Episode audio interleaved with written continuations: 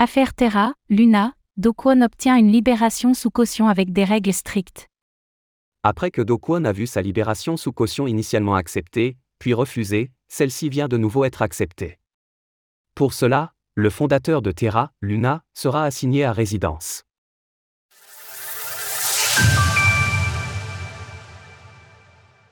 Do Kwon obtient finalement une libération sous caution. Depuis un an, l'affaire Terra, Luna, nous offre de multiples rebondissements. Alors que la demande de libération sous caution de Do Kwon avait été refusée après avoir été initialement acceptée, les autorités du Monténégro ont finalement accédé à la requête du prévenu. Plus précisément, Do Kwon et son ancien directeur financier Han Chang-jun seront assignés à résidence, tous deux en échange d'une caution fixée à 400 000 euros chacun. Ainsi, les deux intéressés feront l'objet d'une assignation à résidence et d'une surveillance. Le tribunal a également imposé une mesure de surveillance et une interdiction de quitter l'appartement, qui remplace dans une large mesure la détention par une caution.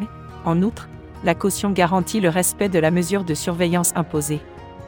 Si l'un des deux prévenus venait à violer les règles de cette liberté conditionnelle, la caution serait confisquée au profit du budget des tribunaux. D'autre part, le tribunal de Podgorica a indiqué que des actions supplémentaires seraient entreprises afin d'examiner les faux documents à l'origine de l'arrestation, qui auraient prétendument été délivrés par les autorités belges. C'est là tout l'enjeu du procès en cours qui déterminera un éventuel emprisonnement au Monténégro pouvant aller d'une peine de 3 mois à 5 ans de prison. Lorsque Do Kwon en aura terminé avec la justice monténégrine, il devra ensuite rendre des comptes à la Corée du Sud et aux États-Unis, qui se disputent tous deux son extradition. Source Tribunal de Podgorica. Retrouvez toutes les actualités crypto sur le site cryptost.fr.